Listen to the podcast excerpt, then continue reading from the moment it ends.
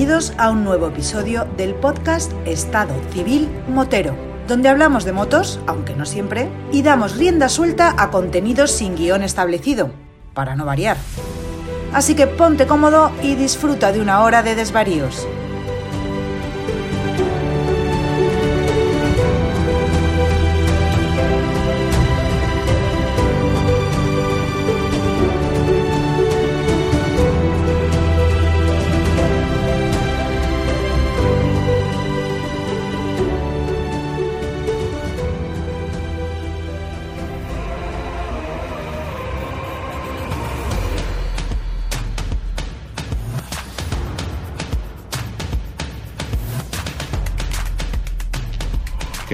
¿Qué pasa, chaval?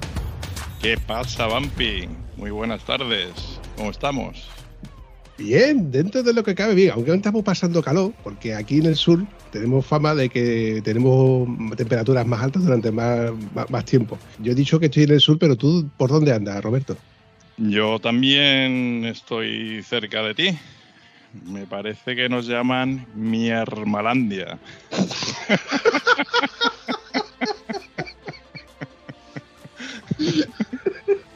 Te lo he puesto fácil, ¿eh?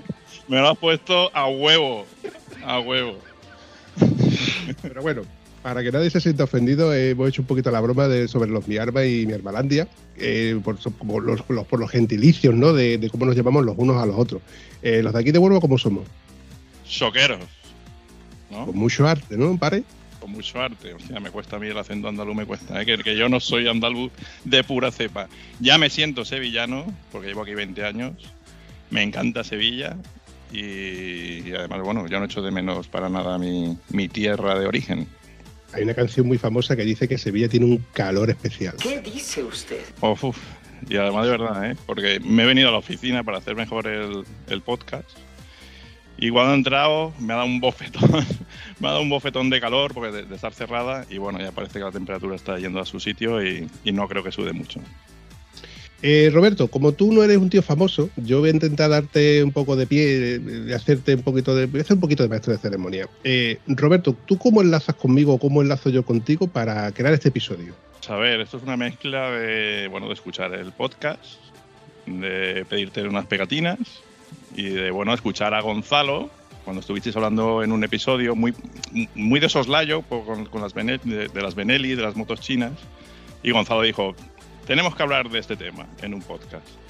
Y bueno, como estábamos en contacto en Telegram con el tema de las pegatinas, creo recordar, pues fue cuando te dije, Vampi, si tú quieres, yo puedo hablar de, de la Benelli un poco, porque soy, he sido usuario, ya no soy usuario, aunque, bueno, tengo una hija que sigue siendo usuaria de Benelli, pues además te dije, eh, bueno, tú me dijiste, bueno, pues a ver si encuentras a alguien que sea actualmente usuario de Benelli y que pueda intervenir también en el, en el programa. Digo, bueno, pues estupendo, porque yo conozco a, a un amigo que he estado hace poco con él en Galicia y bueno, hemos compartido una jornada de, de- una ruta off-road maravillosa que preparó.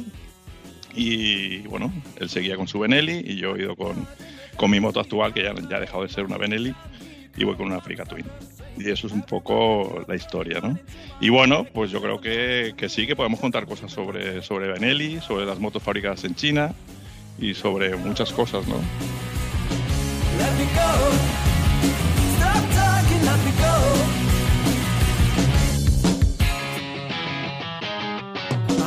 Y así es como mm, lanzándome el reto de poder hablar de, de esta marca, de Benelli y de su TRK, nos traemos a, a Javier, Javier que tiene un canal de YouTube, pero vamos a dejar que nos lo explique él un poco. Buenas noches, Javier. Buenas noches. Bueno, antes de nada, las gracias por invitarme. Primero a Roberto y luego a ti, Vampi.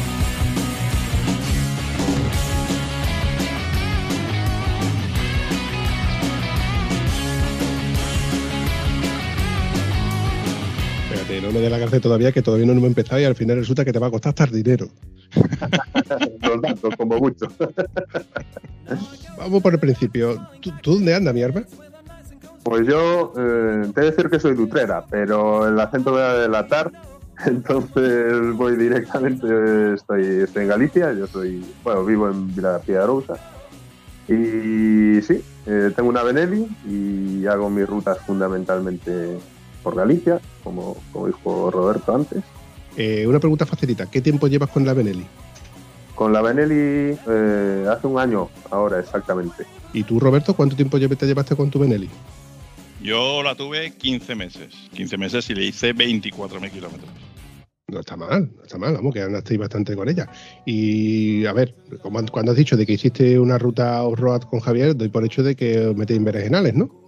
A ver, eh, nos metemos nos metemos en algún berenjenal. Vamos a ver, yo, te lo cuento porque creo que también es interesante. Bueno, yo a Javier lo subo, lo, lo- conozco por YouTube, simplemente empecé a ver sus vídeos porque llevaba una Benelli. Yo sigo viendo vídeos de, las Benelli también porque me, gustan. Y bueno, empecé a comentar y empezamos a charlar pues, pues a través de los comentarios de YouTube. Y en un momento dado, pues ya se acercaba el verano y me dijo, bueno, si vienes por Galicia, no dudes en llamarme y, y hacemos algo por aquí, ¿no? Y entonces, claro, yo digo, bueno, Javier hace unas rutas que a mí me parecen son off-road, pero me parecen asequibles. Y digo, bueno, si lo hace con la Benelli, pues yo lo hago con la África perfectamente, ¿no? Eh, Sí, en plan chulito. ¡Cobarde! Total, que quedamos. Y además, bueno, eh, me voy a alargar aquí un poco, pero bueno, creo que también es interesante. El, el año pasado hice la, la Transpirenaica con, con la Benelli y este año pues pretendía hacer un poco lo mismo, ¿no? Lo que pasa el año pasado, eh, me fui por la parte de, Albarracín para coger ya hacia, hacia Gerona y pasé mucho calor. Entonces digo, bueno, pues este año aprovechando que Javier está en Galicia, voy a tirar por la Ruta de la Plata, que seguramente cuando llegue ya más o menos a la altura de Salamanca, pues digamos que el calor pues va, va a bajar. Y sí que bajó, Vampi, aunque me digas que no así con la mano, bajó. De hecho, entré por el lado de Sanabria, porque yo, yo cuando hago estas rutas, o cuando hago las tiradas largas para llegar al punto un poco de destino, para ya hacer eh, eh, unas tiradas más cortas, pues yo eh, este año salía a las diez y media de la noche. Tiro por autovía, de noche, hasta que se hace de día. Y se me hizo de día en, el- en- la zona de Sanabria, en Zamora, en el lado de Sanabria. 7 grados. ¿Pero qué me estás contando? ¿vale? 7 grados. Y bueno, luego entré por, por la Ribera Sacra, hacia Galicia. Y bueno, llegué, llegué, llegué al final a Caldas de Rey, que además también es muy curioso, porque en Caldas de Rey busqué alojamiento y vi por ahí Motel Caldas de Rey. Digo, hostia, tú sabes que la palabra motel indica cierta, tiene cierta significado si lees entre líneas, ¿no?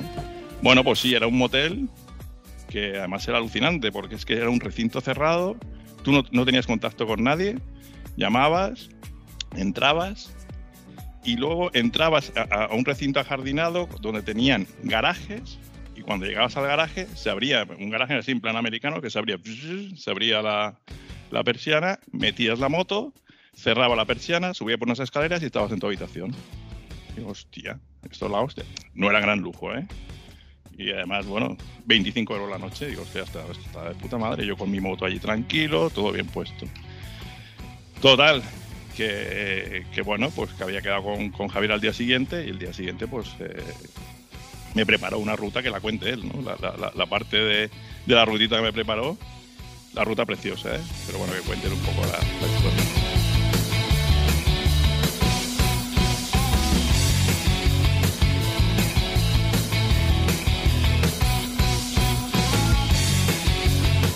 Bueno, yo antes de empezar a contar la historia, quería puntualizar que, bueno, como solo conocía a Roberto a través de YouTube, tuve la precaución de no quedar directamente en el motel.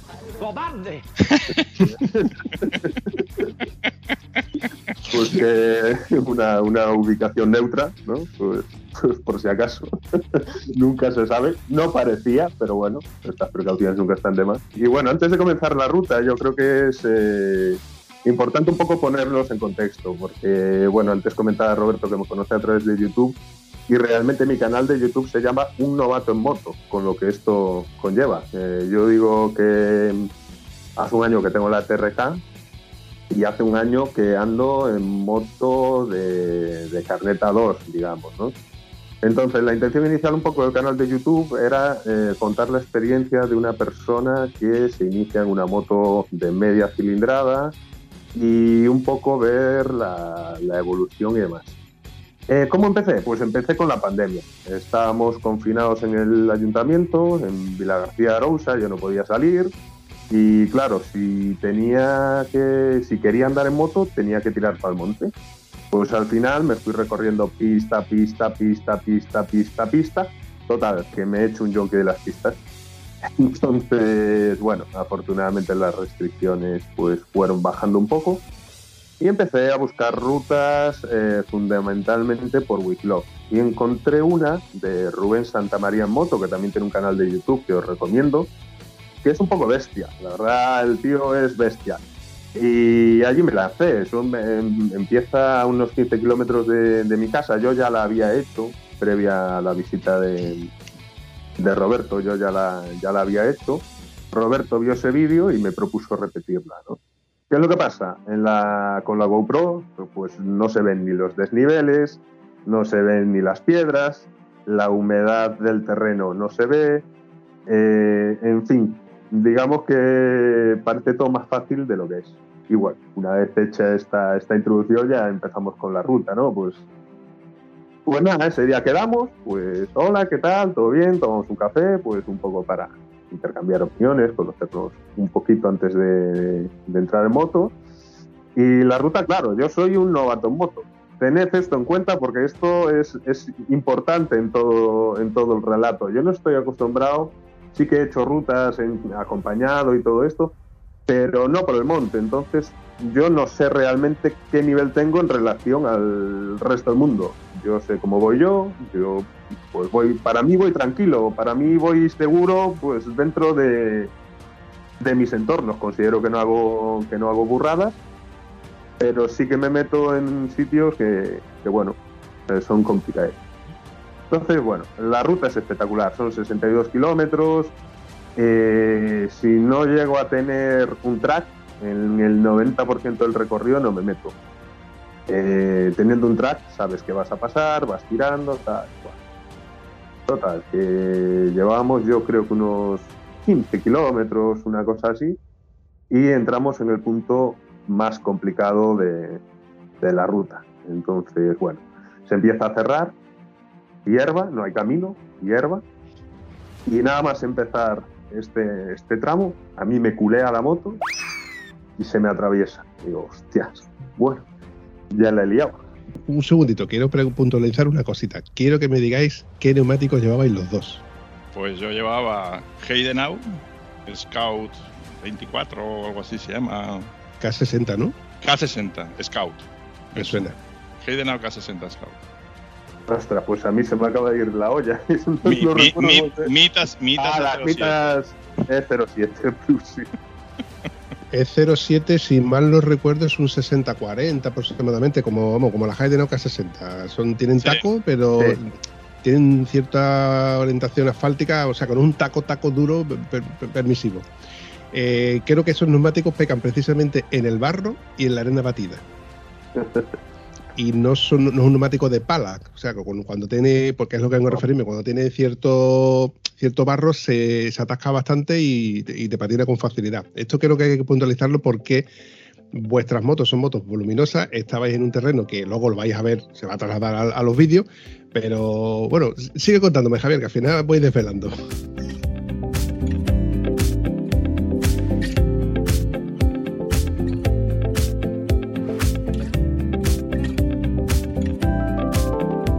Bueno, pues eso, nada más eh, adentrarnos en el tramo más, más complicadete de la ruta.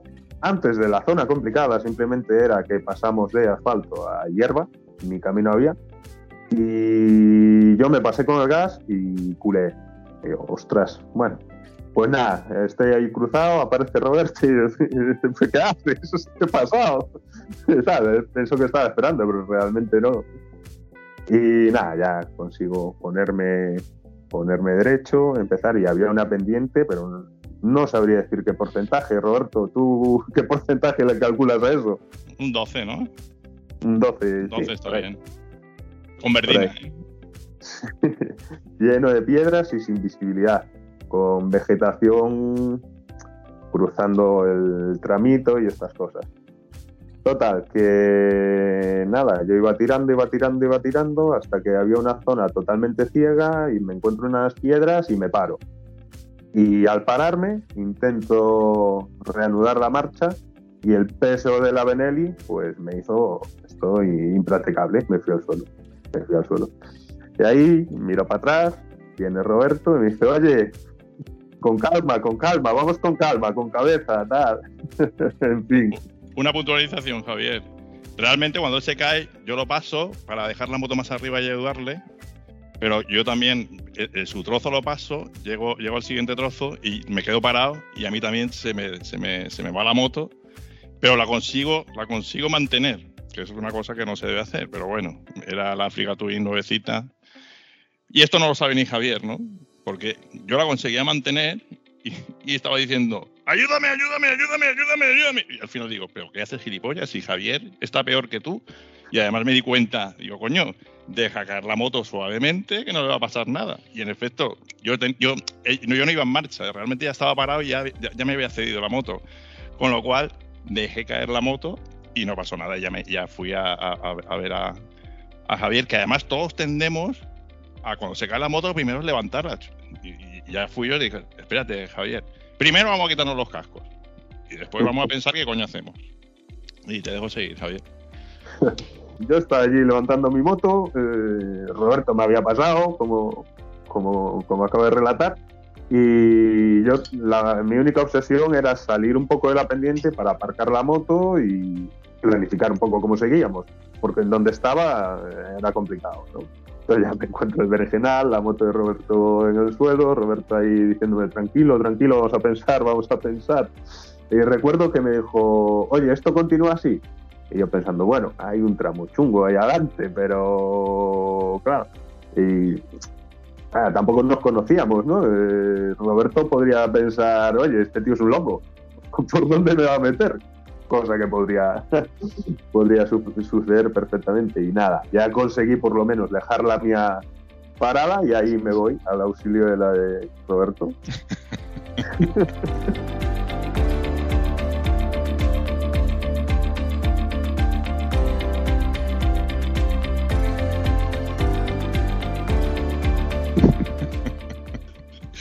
Perdonad que me ría, pero eh, me estoy imaginando a Roberto dentro del casco pensando, ¿cómo se llamaba el canal de YouTube? Un novato en moto.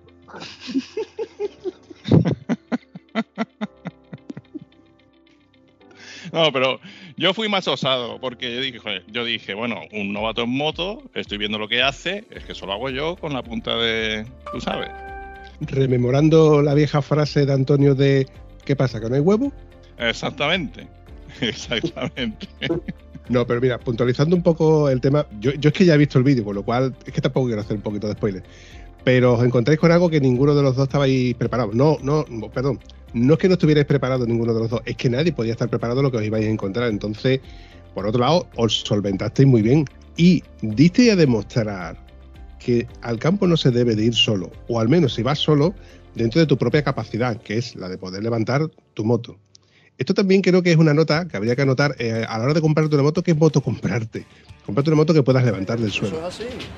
Y los pimientos son asados. Y las papas fritas. Mm. Podemos entrar en materia ya con la Benelli, ¿eh? Ojo, eh, es que yo quiero sacar una espada a favor de la Benelli, pero la voy a sacar un poquito más adelante cuando termine Javier de contar su historia. Eso. Bueno, yo voy a resumir un poquito la historia porque si no nos podemos tirar aquí un par de horitas.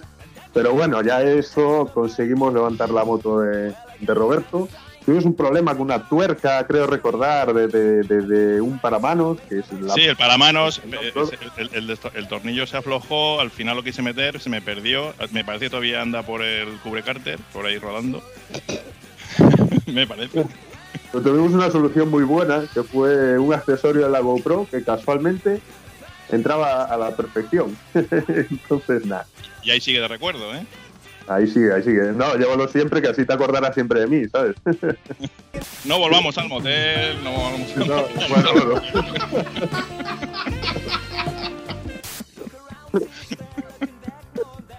Oye, que tengo una familia, por favor. A ver, Javier, a ver si te acuerdas que desde Peñaperro para abajo aquí somos muy saladitos. Sí, sí, sí, sí. No, es que iba a continuar la historia con que cogemos la moto de Roberto y estoy yo empujándolo desde atrás. todo el rato. Entonces, claro. Entonces ya esto podría variar todo lo que queramos. Me ha gustado tu forma de enfocar esta parte en la que tú le das por detrás a Roberto. Sí, sí, sí. No, yo, yo cada vez me citaba más porque cada vez daba más gas. y cada vez más he citado la moto y yo. Sí, sí, no, y el terreno estaba lubricadito, o sea que. Y cuanto más acelero, más calentito me pongo. Y cuanto más acelero, más calentito me pongo.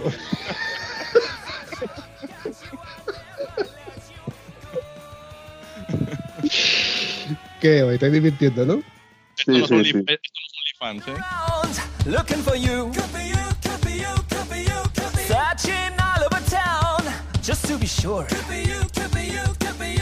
Bueno, poniendo un estúpido velo, vamos a volver a la parte seria, coño, que es que parece que, nos, que nos estamos divirtiendo con algo que en el vídeo se ve que, que lo pasáis mal. Sí, bueno, a, a ver, eh, todo esto tiene una parte que lo pasas mal, pero es curioso cómo disfrutas pasándolo mal. Quiero decir, porque en el momento no es agradable en el sentido de, bueno, yo ya conocía lo que venía, entonces yo iba tranquilo en el sentido. Mi misión en ese momento ya era tranquilizar a Roberto. Es decir, lo que viene ahora, o sea, lo, complicado ya pasó. Lo que viene ahora, pues puede tener zonas un poquito más complicadas, pero no te esperes esto, ¿no? Entonces eh, ya iba, iba yo por llevando la ruta a ese terreno, ¿no? Al terreno de decirle, oye, ahora vamos a ir tranquilos, vamos a ir bien. Pero luego tiene zonas de, incertidumbre que no lo pasas bien y que, yo disfruto. Creo que Roberto también disfrutó. ¿no? A ver, una vez pasado ese tramo, bueno, verás, incluso con el tramo, Galicia es la leche y por donde me llevó es impresionante. Mm, vamos, yo lo recomiendo a todo el mundo. Bueno, la verdad es que cada vez que hablas de, estos tipos de viajes, cuando te metes por el norte de España, Galicia, Picos de Europa, eh, los Pirineos, es que, es que eso, es inacabable. Y, además yo no paro de ver vídeos en YouTube de gente que se hace esa zona y, es que me quedo embobado. Me, me sigo quedando embobado. Yo hace tiempo que tuve que dejar de ver esos vídeos precisamente por eso, porque es que me incitan a pegarme una escapada por arriba. Yo qué sé, tío, yo no sé de disponibilidad de cada uno, pero a mí la verdad es que se me hace un poquito inaccesible, porque la, cogiendo autopista y Vía de la Plata son 9, 10 horas, 10 horas perfectamente. O sea, y eso es castigando un neumático. Si quieres no castigar el neumático y aprovecharlo un poquito más y metiéndote un poquito de curva, nos vamos a 14 horas perfectamente. ¿eh? Sí, perfectamente. Pero te digo, yo también para quitarme, como te he dicho antes, para quitar el calor tiro por la autovía por la noche, que yo creo que es rec- recomendable. Y cuando amanece ya haces lo que quieras. Yo normalmente voy por carretera secundaria lo máximo que puedo. Siempre que no sea los robos. pero que sí que estoy de acuerdo contigo que todo el que ha probado la Transcantábrica, Pirineos, Galicia, Asturias, incluso País Vasco, eh, toda esa zona es una pasada. A ver, tenemos, unos- yo qué sé, Antonio mismo, lo- lo- bueno, que Antonio nunca vas a escuchar quejarse de ninguna carretera.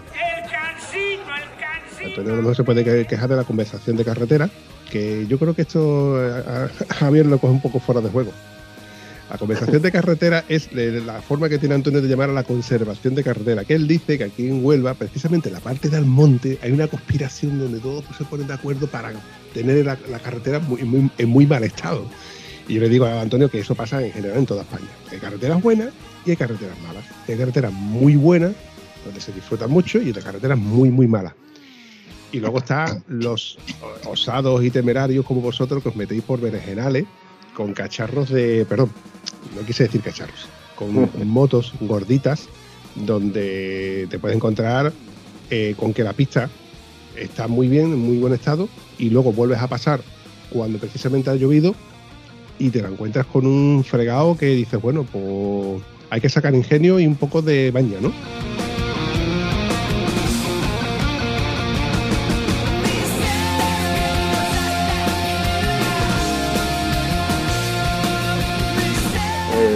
Entrando un poco en materia, hablando de, la moto, creo, ya había algo de antes, pero creo que la ruta de Roberto con Roberto fue un punto de inflexión un poco acerca de la, de la moto, si estoy con la moto idónea para lo que estoy haciendo actualmente. Porque pesa mucho. Lo haces, sí, lo haces, pero al fin y al cabo, yo afortunadamente no me he caído en marcha, me cayó cuatro veces la moto, una cosa así, y todas han sido derivadas del peso. Es que no soy capaz de mantenerla en pie. Yo mido un metro ochenta y ocho, no soy pequeño. El punto de gravedad lo tiene muy, muy, muy, muy alto. Y bueno, hay zonas, hay zonas complicadas. Y, y ese peso, pues realmente lo haces, pero pienso que con algo más ligero yo, yo disfrutaría un poco más. Entonces estamos de acuerdo que la limitación de la moto es por exceso de peso bajo tu punto de vista y tu sensación y que el terreno era el que en el momento que se te hace un poco inestable pues ya te da la sensación de que el, peso, se- el peso se te multiplica. En mi caso, que yo tengo una F800 GS que bueno, de- yo creo que de papeles creo que estaban casi 200 kilos, pero en el momento que le metes defensa y cuatro accesorios más ya supera los 200 kilos. A eso suma el hecho de que yo no es que tenga cierta edad, pero sí que tengo ci- sí que tengo ciertas limitaciones y yo conozco mis limitaciones. Entonces, cuando yo veo que mi moto eh, se hace inestable, automáticamente va al suelo. No me complico en que si se va, me va a doler o no me va a doler. También es verdad que mi moto ya tiene, eh, mi moto es del 2008, con lo cual tiene 2008, 13. 13 añitos. Tengo que hacer las cuentas ya como las viejas, con los dedos.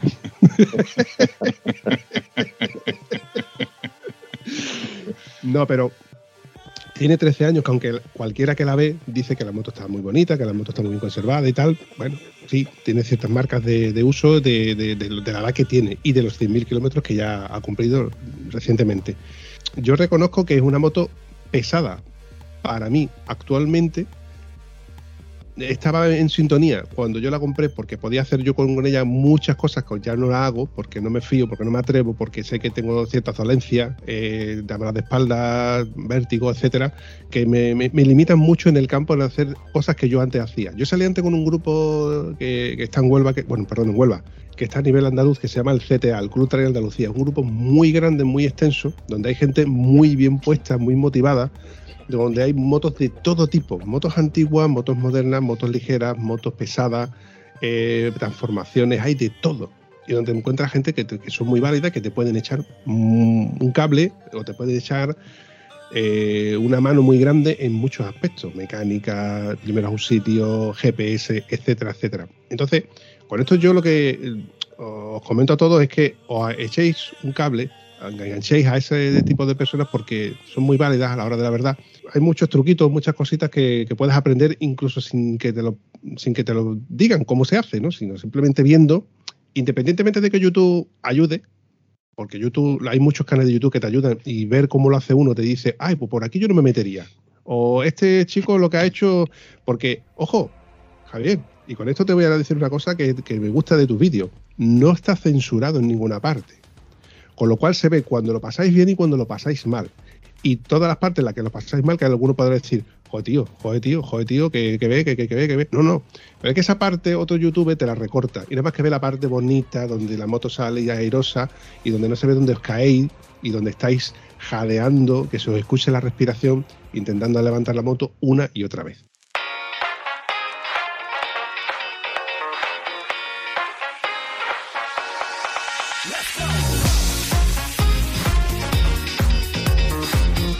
Ahí, ahí, Bumpy, es donde vamos a lo que estábamos hablando antes, de los tipos de youtubers que, no- a mí por lo menos me gusta ver.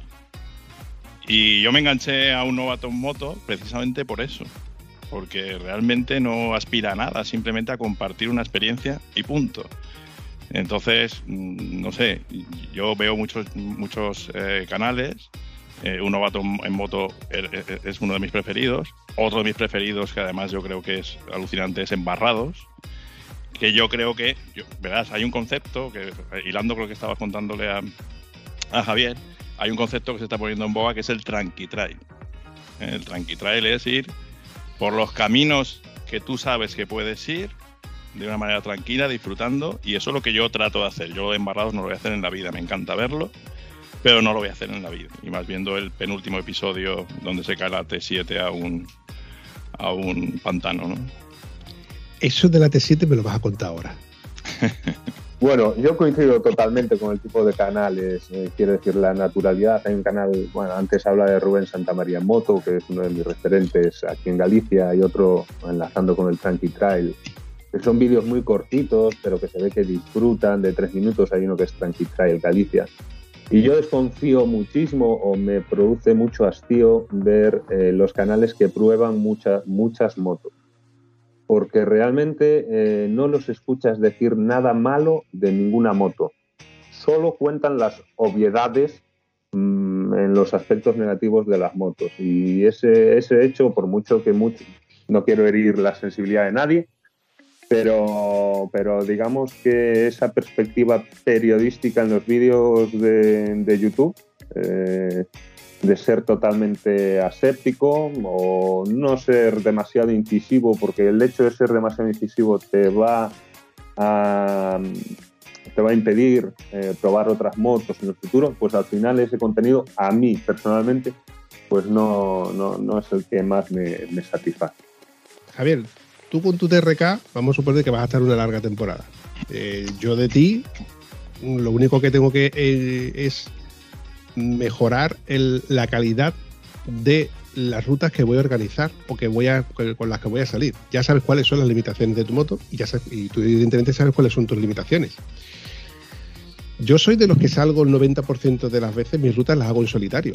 Y yo en estos últimos años eh, le estoy sacando partido, mucho partido a mi moto en, las acampadas. Entonces, la mayor parte de las acampadas evidentemente son fuera de asfalto y cuanto más alejado, mejor. Cuanto menos a la vista esté, mejor. Entonces, evidentemente, me meto en un que otro fregadillo donde digo, mm, por aquí voy, por aquí no voy, pero lo que pasa es que yo ya soy muy precavido. Donde la moto no da la vuelta, no puedo girarla, me meto, pero con cierta.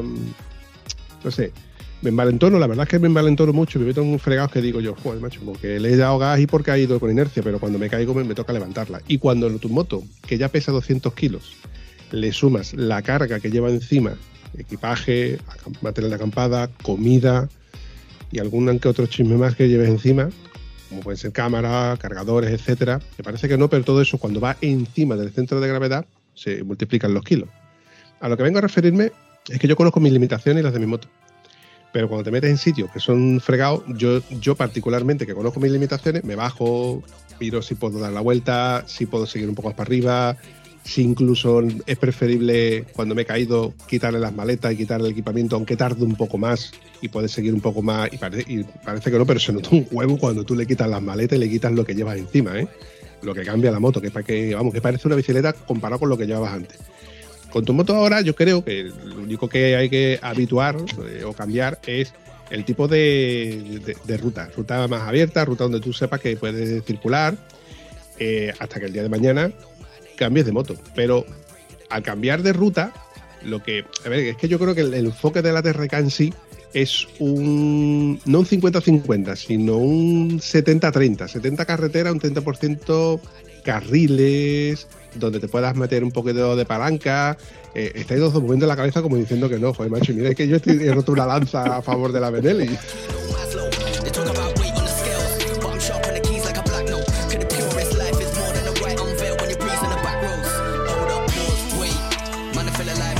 Vamos a ver, vamos a ver. El tema, el tema de las motos chinas en general, yo creo que nos tenemos que abstraer de dónde están fabricadas lo primero, ¿vale? Porque que estén fabricadas en China, que estén fabricadas en Singapur, lo que hay que mirar es la calidad de la moto, para qué la quieres y cómo vas a actuar con la moto.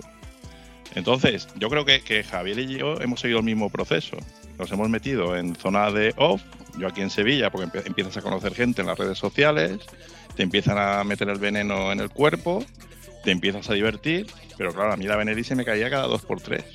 Cada dos por tres. Y además, bueno, mm, de una manera que sí, que se inclina, pero es que se inclinaba siempre, joder, y para el mismo lado. Al final se terminó por, por romper la pata de freno y ya se terminó por, romper. Y luego tiene algunos defectos. Eh, verás, la Benelli tiene un, la Benelli, la TRK tiene un precio, pero tiene unos defectos. Yo, los defectos que los tengo identificados. Y para mí el, el, mayor defecto que tiene es una electrónica mm, muy pobre. No, no porque tenga pocas cosas, sino porque a mí me cambiaron cuatro veces la centralita, se me fundió el cuadro, el cuadro de lo que es el cuadro, se fundió y me lo cambiaron en, garantía. Ahora el ABS se quedaba encendido porque pasabas por una por un carril y cuando salías del carril y, y volvías a poner el ABS, el ABS se quedaba encendido. Bueno, yo, yo resetearla, resetearla la centralita de la TRK la he reseteado 500.000 veces. Además, como sigo en grupos de TRK, alguien pregunta, ¿cómo se resetea la TRK? Y yo te se lo pongo. o sea que, entonces, luego hay otro, otro defecto garrafal, creo, creo, y sobre todo cuando nos metemos ya en zona un poquito complicada, es que la suspensión delantera hace tope en menos 2. A mí me ha hecho tope incluso en asfalto, cogiendo un mal bache. Y además eso está totalmente identificado y totalmente contrastado con, otros conductores de TRK. Lo que pasa, hay gente muy habilidosa, porque yo salgo sigo saliendo con gente que lleva TRK y hay gente habilidosa que, no llega a hacer tanto tope porque tiene habilidad para poner el peso donde debe o para hacer la maniobra que le ha cogido el punto y, y sabe hacerlo. Pero a mí me hacía a tope cada 3x4. Entonces esos son los dos mayores defectos que tiene. Independientemente de eso, la moto, yo hice la Transpirenaica el año pasado con la TRK en asfalto y una maravilla. ¿Es más cómodo el asiento que la, que la, que la África? Sí. Lo que pasa en los asientos sabemos que cuando tú haces unas tiradas largas, mm, aunque vayas en el sofá de tu, de tu casa, el, culo se te pone como una carpeta. Y te tienes que levantar, parar y levantarte en algún momento, ¿no? Pero bueno, eso, eso, eso es lo que yo veo a la TRK. Es preciosa, tiene un precio súper competitivo, pero cuando tú pasas de nivel dices, hostia, vaya cambio. Bueno, yo afortunadamente no he tenido problemas mecánicos significativos. Sí que precisamente el día que, salí con Roberto, cuando se me cayó la moto, pues se rompió un tornillo de la defensa, pero que creo que a Roberto ya le pasó también en repetidas ocasiones.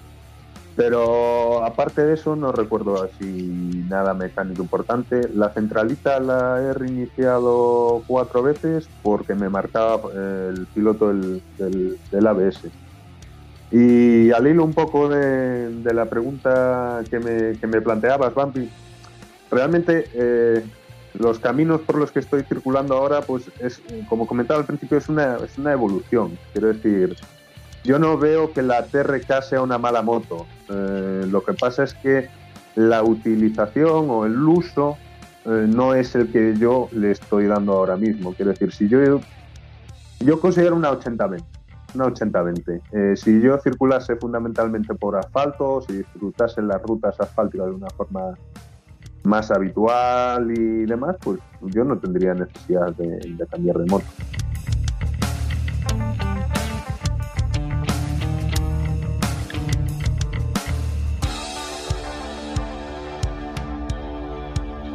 Yo me estoy planteando realmente el cambio de moto para cuando pueda sacarme la, porque de momento estoy con el A2 y me queda un añito antes de, de sacar el A.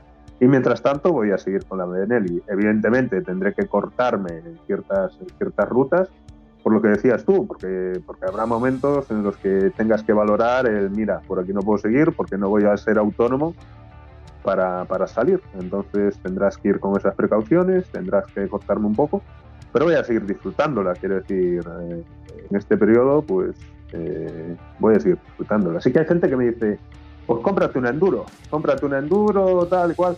Hombre, eh, algo de carretera tengo que hacer y dos motos, mi mujer no me deja tener dos motos en casa. Eso es así, compadre. Eso sigue siendo así. Entonces, pues tenemos que navegar. Es, es así un poco el tema. Eh, Además que lo has planteado súper bien, porque primero no te deja tu mujer y segundo... no te rías, Roberto.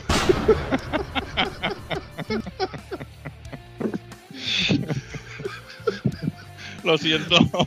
No, yo también lo siento, ve que le va a tener que salir por ahí. Y por otro lado, mm, yo creo que no, no compensa, a no ser que tengas muchísimo tiempo. Digo muchísimo, ¿no? No, no, digo que tengas mucho tiempo, sino que tengas muchísimo tiempo libre y dinero, eh, la disponibilidad para poder usar dos motos. mm, Yo no veo necesario tener dos motos. Lo ideal es poder tener una moto que te guste, que disfrutes con ella y que puedas usarla el tiempo que puedas usarla, eh, porque evidentemente mm, tenemos un guion establecido que es trabajo, invertimos el 60% de nuestro tiempo al menos en el trabajo, después la familia y después el ocio. Y cuando te toca eh, usar el ocio, pues intentas de, de disfrutar del ocio para que luego cuando vuelvas a trabajar y con la familia mm, resetees esa parte, ¿no? En la que en ese 60% del trabajo y, y de la familia. A lo que vengo a referirme es que tener dos motos implica dos seguros, mucho mantenimiento, sobre todo las motos de enduro, porque las motos de enduro tienen mucho mantenimiento, mucho más que, la- que las trail que tenemos nosotros. Y digo trail por decir trail. Eh, ¿Os acordáis de esos vídeos que vemos en, en la India, en Taiwán, en Vietnam, donde eso sí que son trail, que vale para todo? Una 125 monocilíndrica china, que eso no, bueno, que dices tú, esto no la uso yo, bueno, como para usarlo en viaje, y es lo que hay, es lo que tienen, y son auténticas trail, porque valen para todo. Pero claro, tampoco tienen acceso a, mucho más, ni tienen infraestructura, ni tienen nada. Nosotros que sí podemos, aparte porque también tenemos poder adquisitivo más que ellos, buscamos algo que sea más polivalente. Y cuando ya te envalentonas y te metes en el campo, o como cuando yo he visto motos GS 1250 HP y van los tíos como si fueran súper deportivas. Yo creo que el concepto no es ese. Hay que tener claro cuál es el concepto. Si tú quieres usar una moto para hacer trail, tienes- puedes, puedes usarla para hacer trail, pero sabiendo cuáles son las limitaciones de cada moto. En el caso de la TRK, creo que, no, que nos ha quedado claro de que independientemente de los defectos y virtudes que tenga mecánicamente o, de, o porque la fabricación que tenga, es una moto que pesa, que es gorda. ¿De motor creéis que anda corta?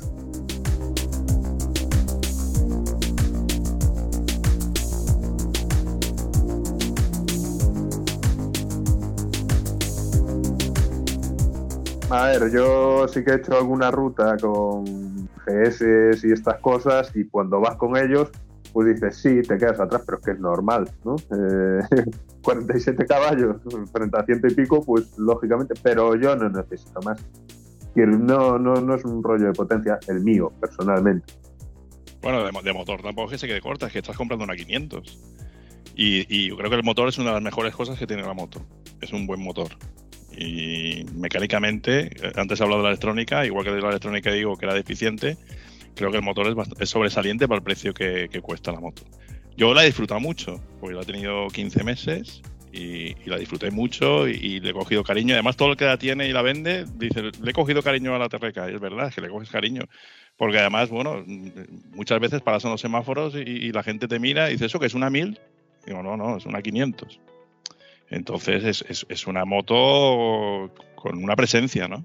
Es una moto muy resultona y desde que salió a todo el mundo yo creo que le, ha llamado la atención. Pues habrá gente, gente que le guste y que no le guste, pero vamos, como no, habrá gente que le guste o no le guste en muchas motos, ¿no? Para gustos colores, siempre se ha dicho, pero que es una moto que ha dado muy buen resultado. Físicamente gusta y mola. Y yo creo que ese, ese es el éxito de, de esa moto en sí. De hecho, van a salir ahora una 800, ¿no? Eso está por ver, sí, está por ver. Mm, tiene que salir. Ahora en el Salón de Milán parece ser que algo se va a saber. Y sí, la TRK es, es una moto resultona, ¿no? Es preciosa, es muy bonita. Bueno, yo también creo que es una moto muy bonita, pero tengo mis serias dudas acerca de, si tiene cabida o no una 800. Mm, Yo creo, entre los fanáticos de Benelli, seguro que sí, pero luego creo que se encuentra ahí a medio camino en un mercado que no sé yo si va a funcionar, en el sentido de te alejas ya del mercado de la 2 porque tendría que ser eh, limitada, tampoco estás dando, mm, no sé, tengo mis dudas. Sí, bueno, ya llegas a un, a un entorno de precio seguramente que estará muy cerca de una T7, por ejemplo. Lo que sí que tiene muy bueno Benelli también y ha penetrado muy bien en, en España es que tiene un servicio postventa muy, muy apañado. Lo has usado mucho. Sí, y, y eso es a diferencia de otras marcas de, de origen asiático que están llegando, ¿eh? porque se nota, se nota en los concesionarios. Yo hablo por Sevilla, en Sevilla hay tres concesionarios, los tres concesionarios son buenos y los tres dan respuesta, rápida además, y fabrica la respuesta también porque los recambios llegan.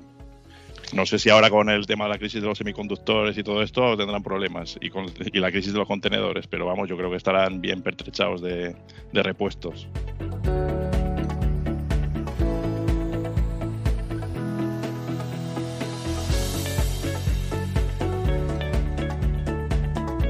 Roberto, ¿y tú que andas por los foros y demás y ya te has deshecho de la tuya? Bueno, deshecho, digo, has habido un intercambio de una a otra. que el precio de postventa, ¿tú crees que devalúa mucho? Uf, es que yo hice una locura ahí un poco. Ya me calenté. Ya me calenté. Mm, yo estaba harto de. un poco harto de, eso, que si la centralita, que si se encendía la luz motor, que yo, bueno. Y además yo soy un mijita con la moto. Me encanta tener la moto eh, perfe- en perfecto estado, ¿no? Y yo me calenté un poco, ¿no? Entonces fui a Honda y, vi la África. Además, el, punto de inflexión fue que eh, el- mi hijo también se sacó la 2. eh, fuimos a ver, a ver motos. Estuve viendo la Zontes. De, no me acuerdo qué cilindrada era, 300 creo que es. Y en segunda mano encontramos una, Honda NC 700 de 2013. Y claro, mi hijo no tenía carnet y la probé. Y cuando probé eso, digo, hostia, ¿esto qué es? ¿Esto cómo cambia? De tan suave, esto, este, este embrague, este, este acelerador, este. eh, vamos, es que. Y fíjate, una moto con 8 años ya. Y se notaba la diferencia de una manera abismal. Y entonces vale, hicimos la operación y ya con unos amigos que trabajan aquí también, tengo unos amigos que trabajan en, en Honda Carinsa, aquí son de automóvil, pero también tienen relación con, con el concesionario de Honda en Sevilla de motos. Ya fuimos a hacer la operación y ahí, me, vamos, la operación la, construyeron ellos como, como quisieron. Teóricamente mm, me dieron un precio de... Me recogieron la moto por un precio que puede ser pues 750 euros más barato. Eh, Ellos salieron a favor 750 euros si lo hubiera vendido yo por fuera, ¿no? O sea, yo la, creo que la podía haber vendido por 4.500 y me dieron 3.750, vamos, lo digo claramente. Respecto al precio eh, de segunda mano, yo realmente la he comprado de segunda mano. Yo me estaba sacando el A2 y mm, hice lo que no quería hacer, que era comprar la moto antes de tener el carnet. Luego tuve la suerte de probar la primera, porque si no me podría estar tirando los pelos mucho tiempo. Eh, yo tuve la suerte de encontrar una TRK eh, con 4.000 kilómetros y creo que es la persona que más cuida a su moto que conocí. Hasta el punto del día que la fui a recoger, estaba lloviendo y me dice, oye, mira, si quieres llevarla otro día, porque claro, se va a mojar y tal. Estamos en Galicia, si la moto no se va a mojar, pues vale, vamos, oye, está impoluta, está impoluta. Y la compré con 4.000 kilómetros por 5.000 euros con la transferencia incluida. Pienso que, pienso que bien, está nueva, nueva, nueva. Es que claro, ahora, ahora, ahora mismo no pierde demasiado valor porque es una moto que me parece ya 2000 a- en 2017 a España. Y bueno, las últimas compras, pues fíjate, desde 2018 que empieza la compra un poco masiva a 2021, pasan tres años, son los tres años de garantía que tiene la moto. Entonces realmente tú estás entregando la moto eh, con la garantía todavía en vigor. Con lo cual te digamos que no se devalúa tanto como se puede si, si, si hubieran pasado esos, esos tres años de garantía, ¿no? Y encima, además, Benelli responde bien a las garantías, con lo cual estás cubierto hasta que termine la- la- el periodo de garantía.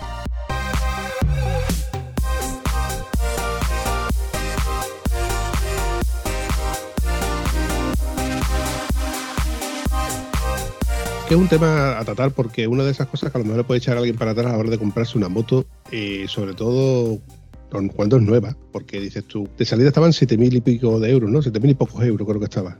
A mí me costó 6.600 con las maletas. Claro, el problema es que como es una moto china y ahí le estoy- la estoy etiquetando como una moto que no es válida, pues luego el, pre- el precio de evaluación a la hora de comprarte otra moto, pues dices tú, bueno, pues una moto que tal y cual.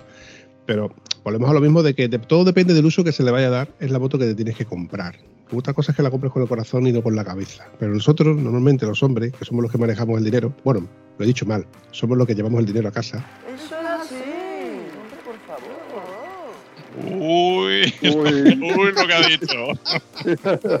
Uy. Corta, corta, corta, corta. No, no, esto que va.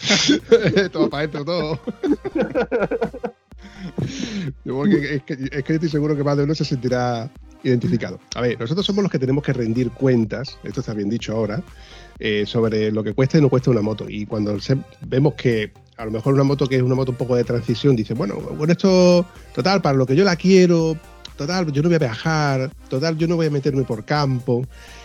Pero luego resulta de que la pruebas y dices tú, coño, pues esto va muy bien, pues esto se pueden hacer viajes y ¿por qué no? Si aquel lo hizo con una 500 del año Catapum, si aquel lo hizo con una, qué sé, con una Varadelo, si el otro lo hizo con una Dominator, que es más antigua y, y al final te das cuenta de que, que es una moto muy válida, que es una moto muy válida. Luego también está la parte que nos quieren vender, ¿no? Eh, que la Benelli pues es asfáltica, le puedes meter cubiertas de carretera, le puedes meter cubiertas mm, de campo, pero que tiene ciertas limitaciones. Pero ojo, no es la única moto que tiene sus limitaciones. Yo mismo he reconocido de que tanto mi moto como yo tiene sus limitaciones. A mí lo que me hace gracia es cuando, por ejemplo, ves marcas como Ducati, con sus nuevas multiestradas y su nueva V4, la ves por, por campo con sus modos enduro, con cubiertas auténticas de taco, ¿eh? Y ves con las ves evidentemente en manos muy expertas haciendo cosas que yo mm, vamos ni de coña ni en sueños haría yo con, la mía lo que pasa es que claro volvemos a lo mismo te venden una moto como que es muy válida para todo pero que estamos hablando de motos de muy caras muy pesadas y que si se te cae al suelo te va a doler Hombre, por favor. Eso, eso, eso es lo que pasa. Que, que, que cuando vas con una África de Twin que vale un dinero, pues incluso te afecta cuando vas por, por campo, te afecta y yo creo que rindes menos pensando, hostia, a ver si se va a caer la moto, a ver si se va a caer la moto y tú mismo rindes menos. Lo que pasa es que bueno, también eso es un proceso de aprendizaje, ¿no? Porque yo cuando me compré la Benelli, yo no iba a hacer off-road, para nada. Lo que pasa es que empiezas a conocer gente, empiezas a ver un novato en moto y dices, ostras, pues esto está chulo.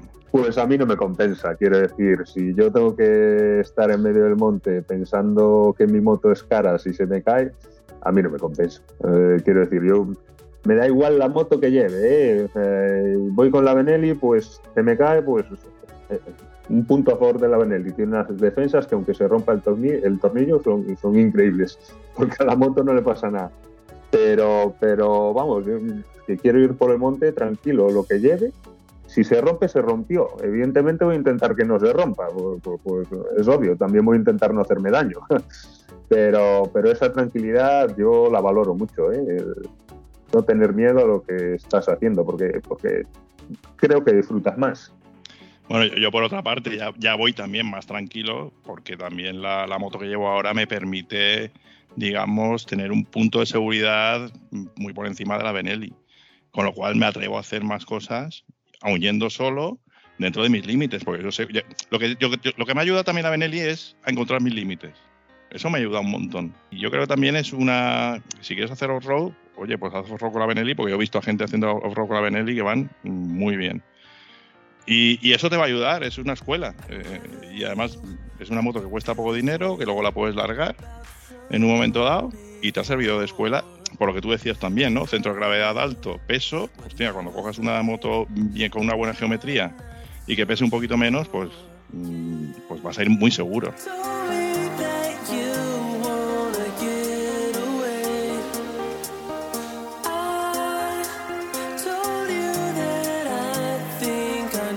Hay un vídeo en YouTube de Isaac Feliu donde la coge y le da una paliza brutal. Bueno, un clásico en él, ¿no? Porque yo volvemos a lo mismo, ¿es la flecha o es el indio? En este caso es el indio. La flecha yo creo que le podría ayudar o la podría empeorar, pero él sacó lo mejor que había de esa moto. Y la metió en báscula, no recuerdo bien el, el- el peso que, que marcaba en báscula. 243. Macho, ¿qué pasa? Que has visto el vídeo, ¿no? Sí, sí, 243. do- No sé si era 243 o 245. 244 exactamente. Continuamos para bingo. Eh, pero bueno, ahí está la cosa. Eh, Roberto, ¿cuánto decías tú que pesaba? 243. Ay, ay, la cogió, qué gorpo, eh.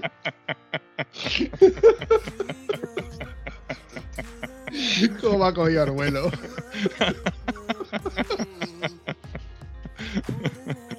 Hombre, si un mi hermano te coge eso, tenías que haberle preguntado a Javier. Ahí es donde tú estás equivocado.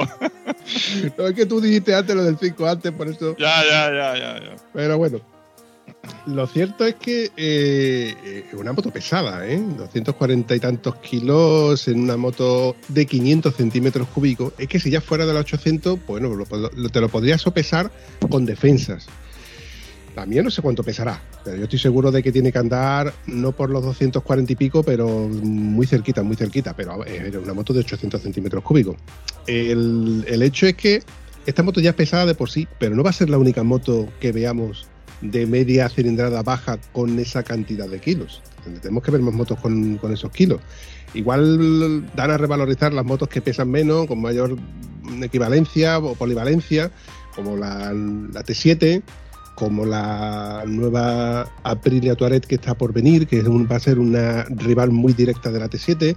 Está muy bien porque vamos a ver motos muy polivalentes, pero muy bien enfocadas al que va a hacer bastante más campo, ese 70-30 o ese 30-70. Claro, la avenida es pesada y tiene poco motor porque sabes que tiene poco motor porque es 547 caballos. Entonces, al ser pesada, cuando tú necesitas darle gas a la moto, porque parece que te vas a caer, pero muchas veces dando gas a la moto sales de algún atolladero como pues barro o arena, al tener poca potencia también cuesta más. Porque no empuja como tiene que empujar en, en momentos determinados. O en una subida, ¿no? En una subida, como te quedes en medio, ostras, cuidado, que a lo mejor te quedas ahí y ahora ponte a darle la vuelta. Que eso he visto yo vídeos.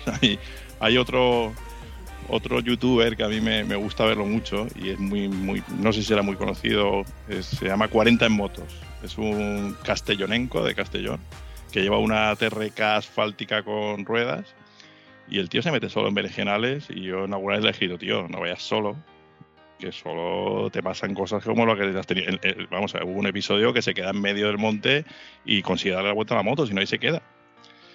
Entonces, claro, esas cosas es cuando te das cuenta que, bueno, a lo mejor estás en una pendiente, tienes que darle gas y, y una moto con potencia sale. Y una TRK a lo mejor te puedes quedar ahí, ahí tirado.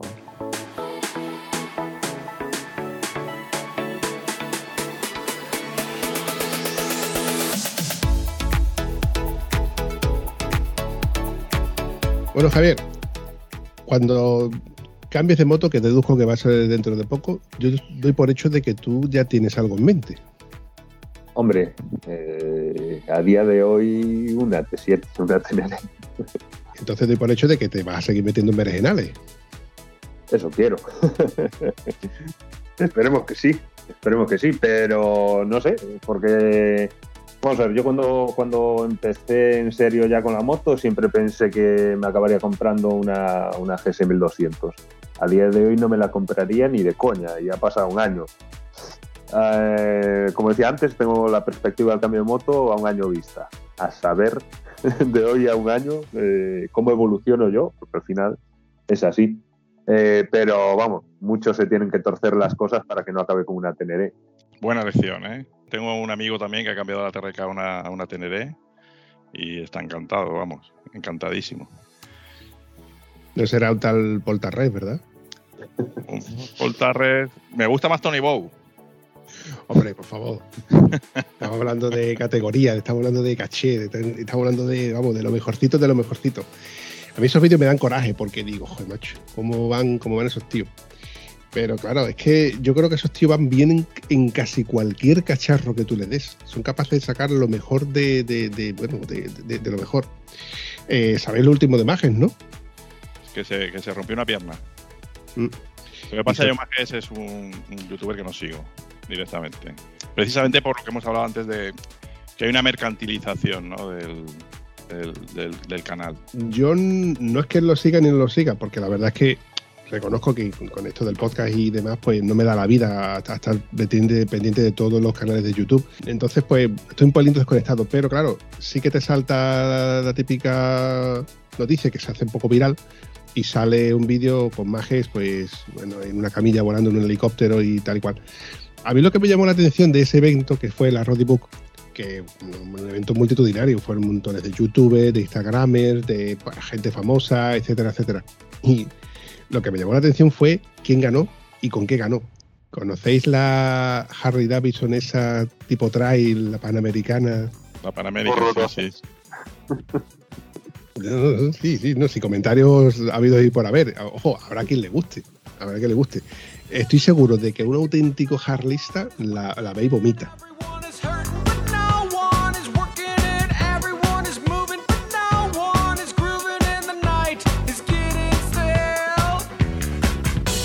Pues fue Joan Pedrero el que ganó la Radibu con ese pedazo de cacho de trozos de mm, moto con ruedas. A mí, a- a- a mí me gusta, ¿eh?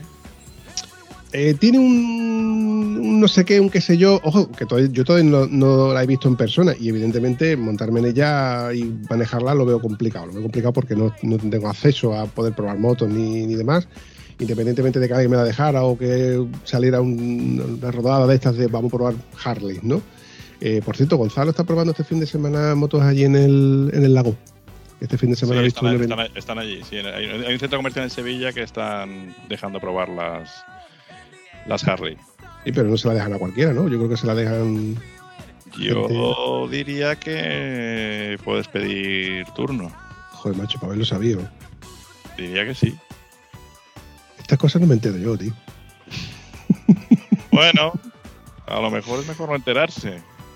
Bueno, lo cierto es que mm, se confirma, creo que un poco mi teoría de que no es la flecha, es el indio.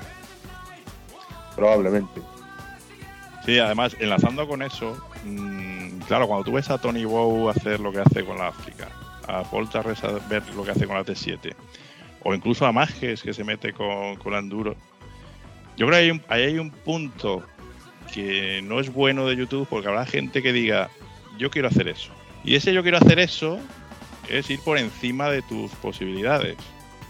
Y con eso te enlazo con la Yamaha Challenge que fueron la gente de Embarrados, que, que fue mucha gente, yo también fui a verla en Granada en mayo, que llegó en un punto donde había que pasar un río y además era muy curioso porque era, un río que normalmente mm, no llevaba tanta agua como llevaba ese día, pero es que el paso era que, había un camino, había hormigón perfectamente visible, hormigón, porque hacía como una especie de presa y seguía el camino. Entonces, si veis, si veis el vídeo, pues tú vas viendo cómo va llegando gente y de repente llega una T7, se tira un poco para la izquierda y se cae de cabeza. Además que es impresionante, porque además que la moto era nueva, es que era nueva. Y, y- y entonces, bueno, pues la gente va como un poco más muy descuidada en, es- en esos, en esos puntos, ¿no? Cuando tú te tienes que parar, tienes que analizar, tienes que bajarte de la moto, tienes que tocar con tus botas el agua a ver por dónde va la cosa para pasar un, para pasar un obstáculo así, ¿no? Pero además era curioso porque se ve cuando está la T7, pero es que además había otro chaval en el agua buscando su moto que no aparecía. Y su moto no aparecía. Sí, sí, la T7 cae, pero ya había un chaval, se ven las imágenes, que estaba buscando su moto que era un enduro, no era una T7 nueva, un enduro, era un enduro más antigua, ¿no? Y entonces cuando sacan la T7, que están las existencias con la pickup, sacan la T7 porque sí que estaba localizada, alguien da un paso atrás y dice, ostras, aquí hay otra moto. Y gracias a Dios, y gracias a Dios, dijeron, hostia, aquí está mi moto. Sacaron la moto, pero claro, imaginaros, ahora esa moto que se ha hundido en el agua, pues yo no sé mecánicamente lo que hay que hacer con ella para recuperarla. Yo creo que sería peor las explicaciones que tendrías que dar en casa. Oye, la moto no sé, un río. No sé, yo cuando vi el vídeo no paraba de pensarlo. Sí, es, es un vídeo- es un vídeo espectacular y además la gente de Embarrado se remanga, empieza a ayudar, o sea, muy chulo, muy bonito. Bueno, muy bonito, muy bonito para que no se le caiga la moto. Eh, yo recuerdo ese vídeo cuando llegó a los grupos de, de WhatsApp, ese típico vídeo que se, dice, que se hace súper viral, por los típicos comentarios, ¿no? Eh, estaba el que decía, hostia, ¿qué le ha pasado? Ot- Otro dice, pero, pero si se ve perfectamente. El otro dice, pero ah, ¿a quién se le ocurre? Y el otro que dice, ole su juego, ese tiene pasta. Eh, hay, hay comentarios de todo tipo. ¿eh? Pero yo estoy seguro de que el que va a montar la moto no quería que le pasara lo que le pasó al final, que, que es hundir tu propia moto y tú con ella, evidentemente. Es un mal trago, ¿eh? Sí, sí, además yo creo que ahí la organización estuvo un poquito lenta. Porque visto lo visto, tenía que haber puesto ahí a gente parando a, las- a- a las motos y decir, tienes que ir por aquí, cuidado.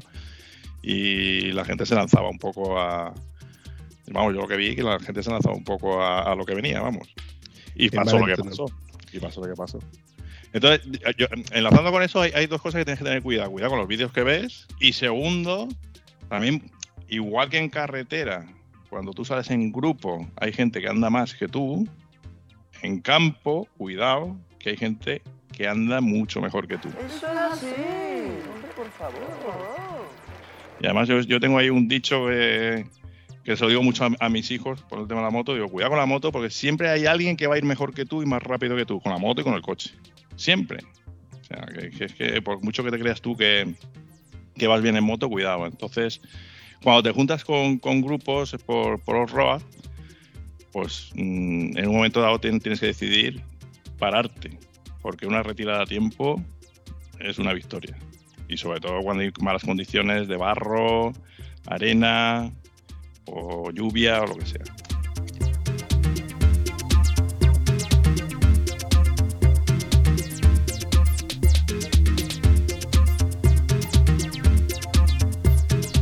Yo creo que eso es un poco los problemas de seguir al, al rebaño. A mí hay mucha gente que me pregunta, oye, ¿cuándo vas a cambiar el nombre al canal de un novato moto? Pues claro, esto tiene fecha de caducidad. Y yo, medio en coña, les digo, oye, nunca dejas de aprender. Pero es que es verdad. Quiero decir, eh, antes hablaba de que yo no sabía mi nivel real cuando iba con Roberto y sigo sin, sin saberlo, pero me da igual. Quiero decir, tienes que tener esa intuición y esos dedos de frente para analizar lo que vas a hacer. Y evidentemente, si no estás capacitado, pues no pasa nada. Das media vuelta y ya está. No, no, no es un reto.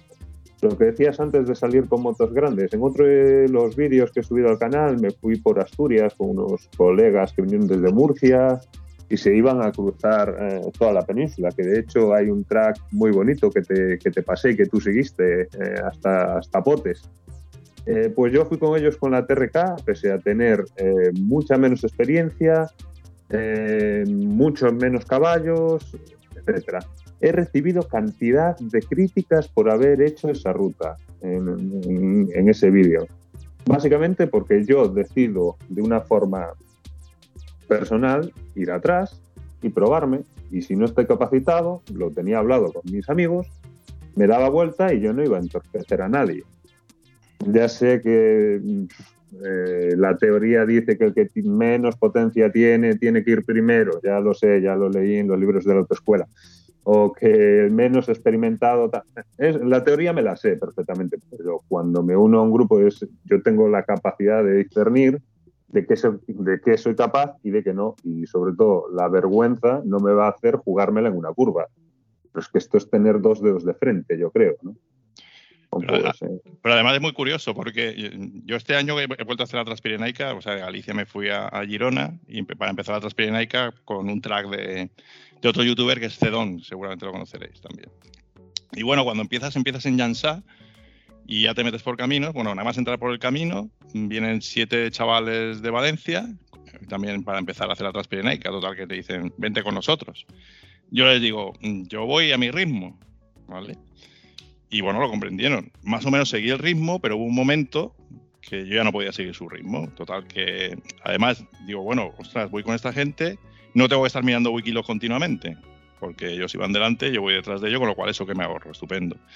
Pero claro, llega un momento que digo, hostia, yo aquí ya no voy a seguir, mm, que tiren para adelante. Y siguen para adelante, total, que yo ya puse otra vez mi Wikiloc para seguir.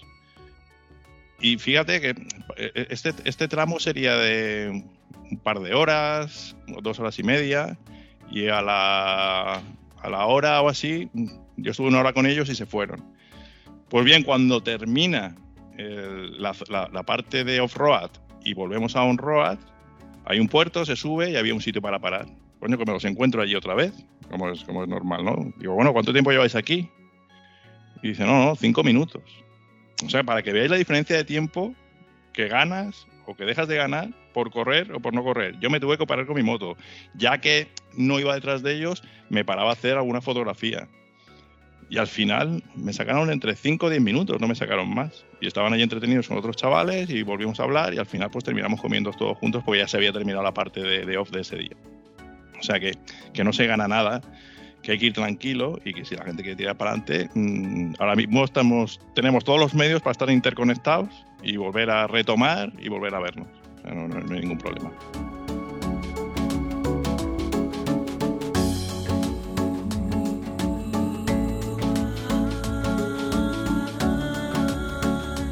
Yo creo que el resumen del episodio se, eh, se basa en que hay que ser consciente de las limitaciones de uno mismo, de, lo que llevas y ser capaz de, evaluar cada situación y de no envalentonarte en, en un berenjenal que, que te puede que te, puede llevar a cometer un error que a lo mejor es, no sé, en el mejor de los casos mm, te, te haga acordarte y arrepentirte.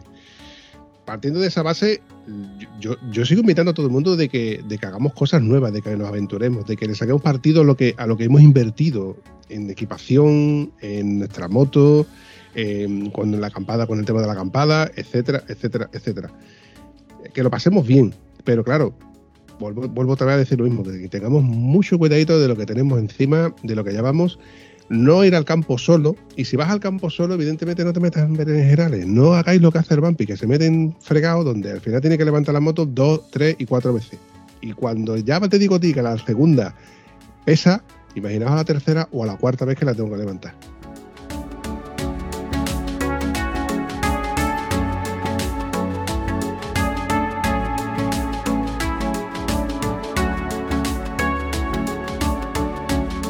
Que pasa es que hay un proceso ineludible que es el aprendizaje. Y el aprendizaje conlleva alguna que otra caída, elecciones de moto que bueno, te pueden servir inicialmente y después no. Y, pero bueno, esto es lo bonito de, ser motero, ¿no? Y de aprender cosas. Y tú ahora mismo, Vampi, también me estás metiendo en vena el tema de la acampada. Ya yo voy con un Artenaz de, de Caldón y ya estoy pensando en una Coleman. Calla, calla, calla, calla. que- que Y ya, claro, otro punto de gasto más. te voy a contar la última. Resulta de que este fin de semana tenía yo organizado una acampada, pero se me, se me fastidió con quién iba. Entonces, pues cambié el, el plan, es así de sencillo, cambié el plan, digo, bueno, pues hacemos un sábado de barbacoa. Como hasta el 15 de octubre no se puede hacer fuego, pues organizamos un, un barbacoa barra picnic. ¿Eh? Entonces vamos al típico merendero que cada uno llevamos lo, que, lo que queramos llevar, va- no vamos a hacer fuego, la cafetera con el infiernillo y, y poco más y nos vemos en el punto estratégico. Yo tenía ITV por la mañana, con lo cual yo quedé con ellos en que nos encazábamos en un punto donde desayunamos y, y demás. Y bueno, claro, pues típico, ¿no? Jiji, jaja, estamos allí los cuatro. Y llega el momento en el que terminamos de comer y el vampi saca el objeto estrella. ¿Y cuál es el objeto estrella? La hamaca. Qué grande. La cara de los otros tres cuando dicen, vampi, tú eres un cabrón. Esto no se hace, coño, que estás tú ahí con tu amaquita pegándote una siestecita, no sé qué. Digo, coño, probarla, no sé qué, tal cual. ¿Y esto cuánto vale? Y todo el mundo mirando. Y yo, pues de Carlón vale 11,90. Pues, hostia, pues hay nueve unidades aquí en Huelva. Hostia, pues yo sabía que, que no había ninguna por internet. Vamos, lo hace, hasta hace dos semanas en los foros y demás hemos visto de que no había ninguna en toda España. Y yo, pues hacemos una ruta para atrás y tenemos que pasar por Decathlon porque yo quiero una, venga, pues yo también quiero otra, venga, pues vámonos para allá. Total que nos vamos para allá y este aquí. Se han vendido cinco gracias al Bumpy. El Comisión. 10%, el 10% ya sale. casi, casi, casi, casi. La verdad es que tiene una cosa. Por lo que ocupa, por lo que es en sí, por lo que pesa y por, y por la vida que te da y, la y el ratito que tú pasas allí, el problema está en que cuando estábamos guardando las, la- las cinco hamacas, las estaban guardando ellos en sus maletas, digo, ahora tenemos un problema, cabrones. Me quedan mirando como diciendo, ¿qué problema hay? Digo, hombre, ahora nos vamos los cuatro, los cinco juntos, ¿y dónde, cuántos árboles tenemos que buscarnos para montar tantas tiendas? No, también hay un motel, también hay un motel en Caldas de Reis que está Está muy bueno, muy bueno. Tratan personalizado. Bueno, chavales, yo eh, ya puedo decir que me lo he pasado muy bien. Yo espero que vosotros también lo hayáis pasado muy bien. Yo os agradezco que hayáis participado en este episodio, que como suele pasar, siempre hay imprevistos y demás. Voy a ir despidiendo para que recortar este episodio, que luego me va a tocar a mí editarlo y demás, que me lo voy a pasar igual de bien que con vosotros a la hora de editarlo. Así que, Roberto, Pues a mí me ha encantado, te he tirado la caña y has picado. Mm, A mí todas estas cosas me gustan, me gusta porque se aprende y bueno, pues hablar así en un podcast, pues la verdad es que mi primera experiencia me ha encantado. Qué bien me lo he pasado. Pues yo me lo he pasado muy bien también, la verdad. Eh, a ver si no nos salen muchos haters, porque cuando dices lo que piensas corres ese, ese peligro, pero la verdad eh, ya me da igual. Como bromeo muchas veces con Roberto, porque los vídeos que más éxito tienen son donde ponemos a parir a la, a la Benelli, voy a titular uno que va a ser eh, la Benelli es una mierda, perdón por, el- por la palabra malsonante, para ver si, si despegamos en suscriptores, que estoy seguro que sí. Bueno, chavales, pues lo he dicho, yo me lo he pasado muy bien, yo sé que vosotros lo habéis pasado muy bien y estoy seguro de que todos los que habéis escuchado este episodio os lo habré pasado igual de bien. Así que nada, os despido. Un abrazo, campeones. Gracias, un abrazo. Gracias. Hasta luego. Si te ha gustado el episodio, no dudes ni olvides comentarlo en cualquiera de las plataformas donde puedes encontrar el podcast. Nos hace mucha ilusión y nos ayuda a seguir creando contenido. Bueno, a mí no, que soy una voz, al vampi.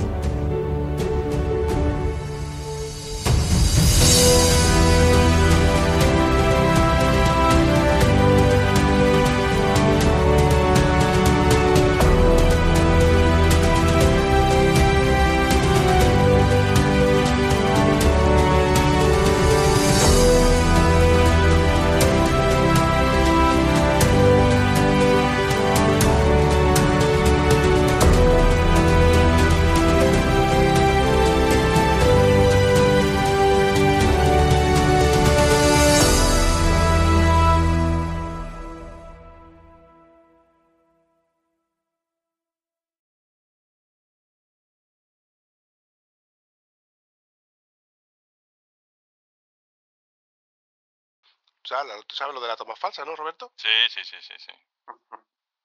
Vosotros no me vayáis a dar toma falsa, ¿que no? Bueno, ya veremos lo que pasa, ¿no? Hombre, Yo creo que no. ¿cómo que no? No. ¿Cómo que no? Aquí hay que dar toma falsa. Hay que equivocarse en algún momento.